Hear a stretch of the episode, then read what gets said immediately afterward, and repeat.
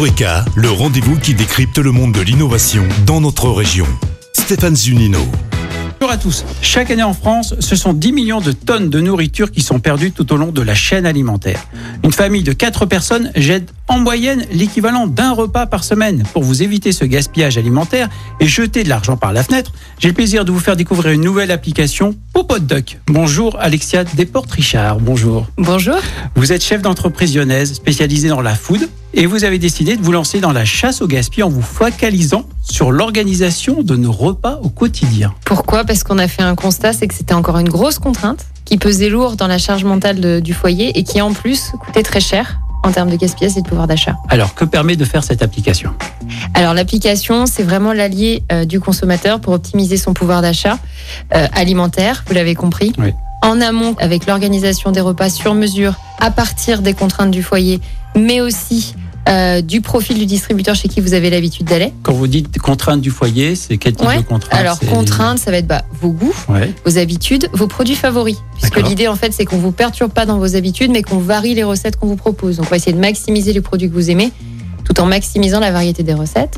Euh, vous allez avoir aussi, vous l'avez compris, euh, essayer de, de, maximiser aussi l'utilisation des produits déjà disponibles dans votre frigo.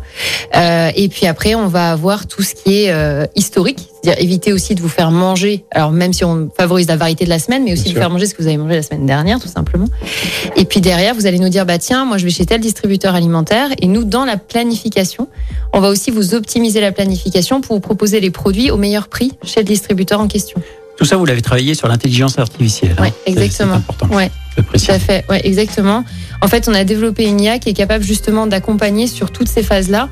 Euh, on a fait deux ans de recherche et développement et en fait, elle fonctionne un peu comme une, comme un, mélange entre un chef de cuisine et une bonne mère de famille qui serait capable euh, finalement d'optimiser en temps réel les denrées, tant dans l'organisation, la création automatique de liste de courses, puisque ça va automatiquement, une fois que ça vous a planifié, générer votre liste de courses, comme je vous l'ai dit, optimiser en termes de pouvoir d'achat avec le distributeur partenaire. On vient de signer notre premier partenariat euh, en exclusivité avec le groupe ProSol, euh, qui détient les marques Grand Frais, Fresh, euh, Mon Marché et Banco Fresco. Ça, c'est pour la partie service et on va retrouver un petit produit. Voilà, c'est un commis de cuisine. Tout à fait, vous, exactement. Vous faites bien la transition, c'était prévu.